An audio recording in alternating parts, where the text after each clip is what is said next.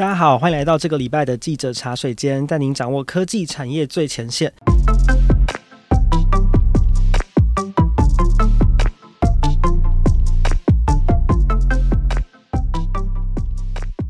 我是数位时代的记者静远，我们会在每一集的节目里面呢，邀请一位数位时代产业线上的记者来跟我们一起喝杯茶，聊聊采访线上第一手的真心私房话。那在这一集的节目呢，我们邀请到的是数位时代中主跑能源科技的记者应璇，应璇今天很欢迎你来。大家好，我是应璇。好，最近大家在新闻上面应该会有注意到，微服部长陈时中他有提到，呃，台湾现在疫情比较趋缓嘛，那国门在下半年是一定要开的，才能够确保台湾在经济上面的竞争力。那谈到出国，其实在二月份的时候呢，长荣航空他们有一个非常重要的呃新闻跟策略上面的转变，就是他们要全面的把飞机上面的纸本刊物都汰除，那包括像是报纸啊、杂志，还有大家可能很熟悉的免税品的目录等等。那在新闻稿中呢，长荣有提到一个很关键的事情哦，就是把这些纸本的刊物都从飞机上面拿掉，可以让长荣在二零五年的时候很快的可以达到近零排放的目标。这个关键字其实，在很多的新闻里面，我们都一直反复的可以看到。像我最近去玉山金控的法说会，那玉山银行董事长黄南洲，他其实花了很多的时间在谈未来十年的展望。那这十年的展望里面，一个很关键的东西就是玉山如果如何要在永续的议题上面有一些新的做法跟策略。那玉山金甚至在今年初的时候呢，设立永续长这样的一个职务，这是台湾第一家设立永续长的金控。所以，我们可以说，其实几乎很多产业都在谈永续啊、减碳的议题。那很多的业者他们在新闻上面去对外宣示他们减碳的目标的时候，都会讲到呃近零排放这个关键字。所以一开始就很好奇，想问一下应璇说，那到底近零排放这个是什么意思呢？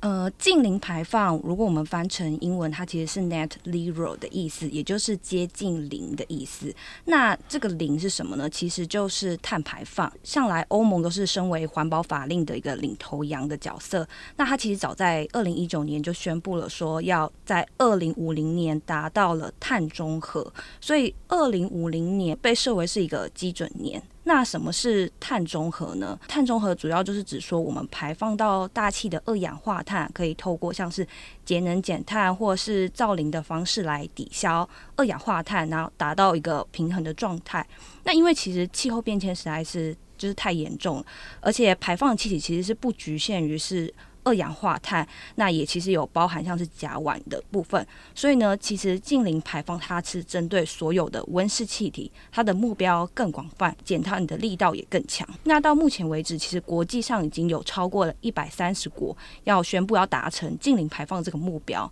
那我们可以看到，像是包含了美国、欧盟设定了是二零五零年，那印度它是全世界就是数一数二的。碳排放大国，那它则是设定在二零七零年。那我们台湾其实也就是跟上国际的趋势，是设定在二零五零年要达到净零排放。国发会将在三月份的时候提出台湾的一个净零的路径图，那大家其实也可以值得期待一下，这样子。其实达到这个目标，大概也剩下大概三十年的时间哦。其实也说快不快，说慢不慢。那其实环保一直都是呃企业非常重要的形象的加分题。那要怎么去做？也许从一些比较基本的细节可以开始做起，像是呃电这件事情哦。像最近这一两年，呃，Google 跟微软都他们都说要来台湾设立资料中心嘛，或是有很多的这种呃制造业啊、金融业，他们都会强调说，哎，他们的办公室、他们的厂房都是使用所谓的绿电。那到底台湾现在绿电整个发展的情况是如何呢？从台电在二零二一年的发购电的结构来看，我们台湾的绿能其实占整体的发电量约六点三 percent。燃气的部分大约是四十二四十二 percent，然后燃煤是三十五，核能则是占一成。那我们台湾是预计是有要在二零二五年核电归零，那再生能源的部分要提升到两成，那燃气是五成，那燃煤发电是大概三成的一个理想的目标。所以呢，目前距离再生能源发电量其实要达到两成这个目标，其实还有很大的距离。更不用说，如果说我们要在未来三十年整个，因为要达到净零，所以整个再生能源发电量它其实是要高达可能大概是超过了七成八成。所以其实就是净零这个目标其实是非常的蛮困难的这样子。哦，那其实跟现在整个比例相比，真的是离目标还有非常大的一段距离。回到刚刚我前面提到的这个，我去参加玉山这个法说会嘛，那其实呃，我觉得在这个法说会里面，呃，玉山银行的董事长黄南洲还有提到一个很有趣的事情哦，因为其实银行很大一部分的生意就是借钱嘛，然后借钱借贷这件事情是很赚钱的一个生意的一部分。那很多的企业其实都会跟银行贷款，那目的不外乎就是他们想要扩展他们的事业规模啊，添购新设备等等。那其实我诶、以前没有注意到，其实银行借钱也会有这个碳排的问题哦。如果银行借钱给这个客户，那他如果在碳排上面减碳上面没有达到标准的话，那这个碳排的账其实也会算到就是借钱给他的银行身上。所以诶、其实从这件事情大家可以理解到说，碳排永续这件事情不是只有我做好你做好就好，它是跟整个产业链都有关系的。所以这就是为什么呃企业都需要去注重净零碳排放的议题哦。对，那印泉到底为什么呃企业需要特别去留意这一件事情？除了刚刚分享这个小故事之外，你还没有什么其他的观察？一般来说，我们要算一间企业它的碳排放，其实主要可以分成三个面向。第一个面向就是说，我们直接从可能工厂这边所排放的一些废气或者是二氧化碳，这是属于直接排放。那第二种的排放方式，它比较是像是，比如说你在你用电的，因为用电的部分，你可能它是使用的是燃煤发电，它其实也算是一种碳排放。那第三种就是刚刚有提到，是说像是。排放不只是自己工厂本身，那其实也扩大到整个产业的供应链。那其实像不只是国家响应之净零，许多国际品牌，像是苹果啊、微软等公司，它其实也是纷纷也有响应这个目标。所以呢，当你的客户他需要达成了减碳的目标，它的影响的层级也扩大到整个供应链。所以呢，像是供应链的排放也必须要算进，就是企业它的整个。整个的碳排的资料，因此呢，如果对供应链来说，他如果说达不到他客户要求的减碳的部分，他可能就拿不到订单。所以说呢，未来越会减碳的企业，它可能是越有竞争力的。哇，所以其实减碳这件事情是跟我的合作厂商，然后跟上下游的整个产业链都是脱不了关系的，所以听起来难度是蛮高的。那企业要做到净零，其实我脑中有浮现一些画面，像其实这几年如果大家去买苹果的产品，会注意到说他们在包装上面已经开始减量，然后都是用纸的嘛。像包括像是这个二零二一年的 iPhone 十三，大家去买手机的时候会发现，连外面的那个塑胶包膜都已经。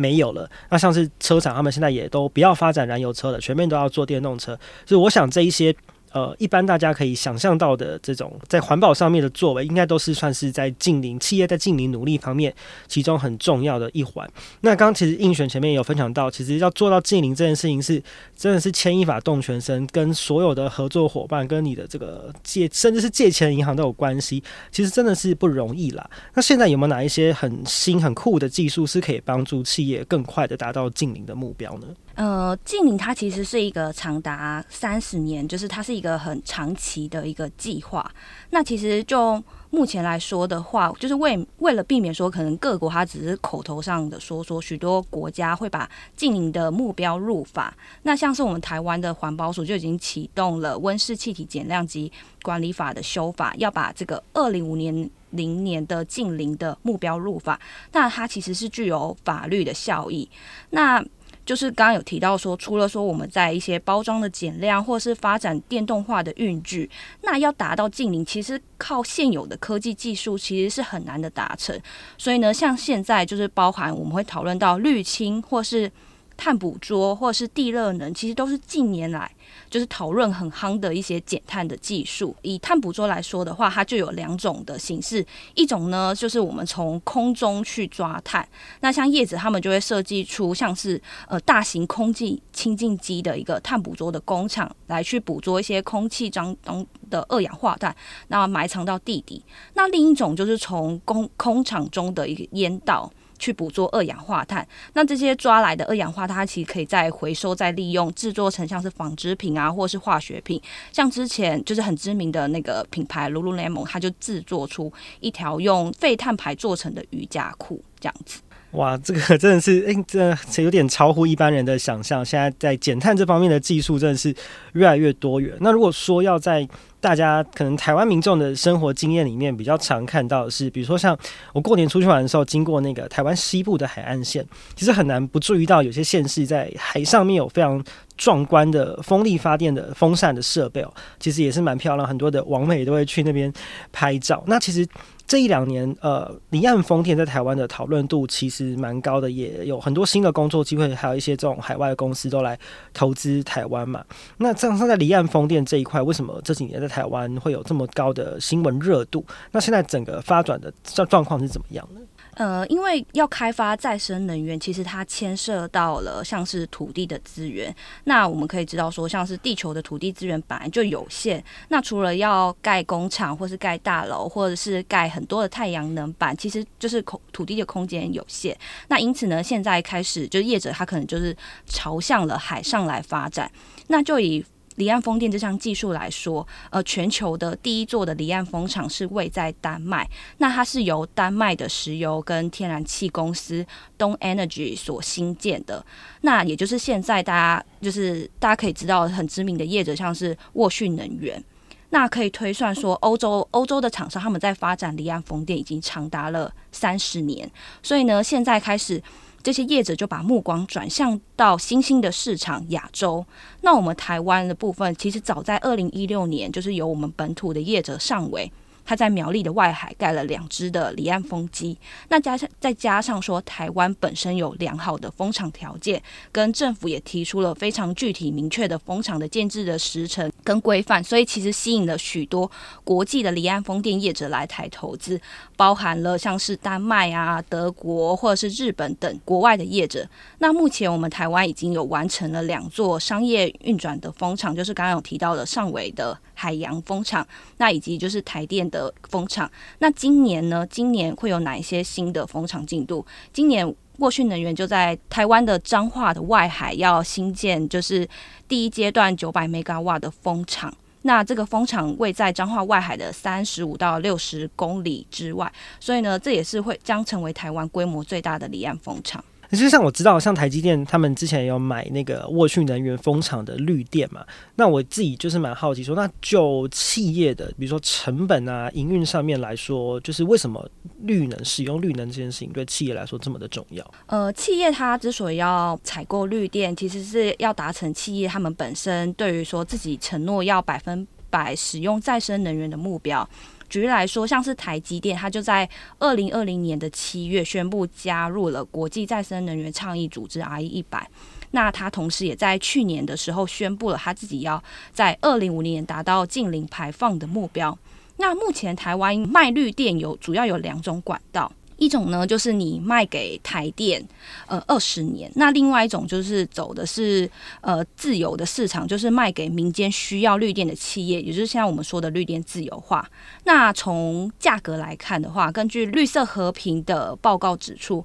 目前台电收购太阳光电的价格大概是三点七到五点六元，那自由市场的绿电大概是五点五到七块钱。那这个为什么？自由市场绿电比较贵，那它其实是包含了再生能源凭证，那以及像是支付输配电的一些费用的成本。那就以目前台湾的平均的电价来看，呃，是大概是平均是二点六块。这个二点六块为什么比较低呢？它其实是混合了像是一些呃灰电，也就是说用像是燃煤发电的一些发电的方式。那因此呢，对企业来说，它呃。不可能说他就放着台电的电不用，那跑去买昂贵的绿电。不过目前来说，也是有一些比较便宜的绿电可以选择。主要像是像是台电，它收购陆域风电的价格大概是二点三块，也就是比平均整个电价还要低。因此说，对那些陆域风电业者来说，卖给民间的企业来更有利润。那企对企业来说，也会有更便宜的选择，这样子。那记者茶水间这个节目，其实最重要的一个宗旨，就是希望可以呃，透过产业线上的记者，他们走进采访现场，跟我们分享一些他们这个第一手的观察。所以最后我们也要进入这个节目高潮。好，最后聊一点轻松的问题哦，就是应璇自己在呃这几年采访能源呃这个这个产业的过程里面，自己有没有比较印象深刻的受访者，或者是私心觉得非常酷的技术？像我刚个人对于那个 碳碳捕捉技术，觉得非常的好奇。那那你自己的经验是什么？嗯，因为我过去比较接触的都是像是太阳能啊，或者是风力发电，或者是刚刚有提到像是绿能售电业跟电动机车的业者。那其实对我来说，我觉得呃新创公司尤尤其是能源相关的新创公司，我觉得就是非常佩服他们的一些意志力，或者是因为能源这个东西本身，你要对大众去去讲，就本身就不是一个很容易的事情。那举例来说，像是呃联奇科技好了，那他们主要做的是能源管理的技术，它主要就是帮你的电器啊，或者是发电设备，或是储能设备做一些电力的调控，可以帮你达到就是节能的效果。那目前他们其实也打入了就日本的前五大的电力公司，那公司本身已经成军大概八八年的时间。那近一两年，他们主要就是把目光放在台湾的市场。那他们也有推出一些像是家庭的能源管理系统啊。那我比较印象深刻，就是他们的创办人 Jerry 曾经说过，就是说做能源这一行，就是失败率要低，那稳定度也要高，就是非常严谨。就是一旦你的电力的调控没有控制好，可能会造成像是跳电啊，或是电网崩溃的状况。那另外的话，如果说以大企业来说的话，我自己是还蛮欣赏，就是就是台达电公司，因为他们呃公司的经营理念就是节能环保爱地球嘛，就是。这个大家都可以很朗朗上口。那之前就是台达电的创办人郑崇华，他曾经有说过，就是二十年前大家在谈节能环保的时候，会容易被笑说是不务正业。但现在来说的话，现在他们投入像是电动车，或是储能，或是建筑的节能，都成为现在新兴的一个能源的商机。当然要投入这些。这些技术需要花很大的时间，甚至是金钱，所以说这个其实也是蛮考验一家一家企业，他们能不能把目光放得就是长远这样子。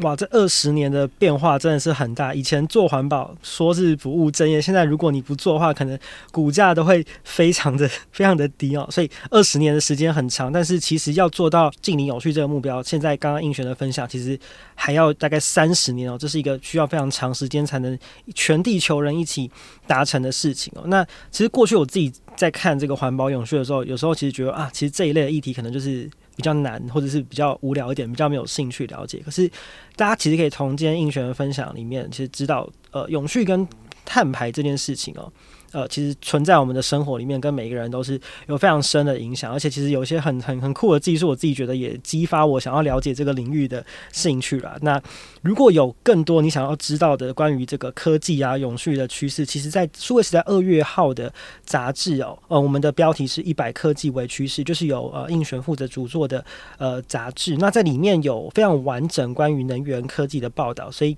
如果大家对于这个这一块的这个新科技或是趋势有更多的兴趣，想了解的话，你也可以到数位时代的官网去找到呃相关的报道文章，或者是你也可以在各大的网络上、网络下零售通路去买到这一期的杂志。那如果大家有想要听的主题或者是人物的私房话，也欢迎追踪订阅数位时代的 Podcast、Line 还有 IG 的账号。那这就是这一集的记者茶水间，那我们下周再会了，拜拜。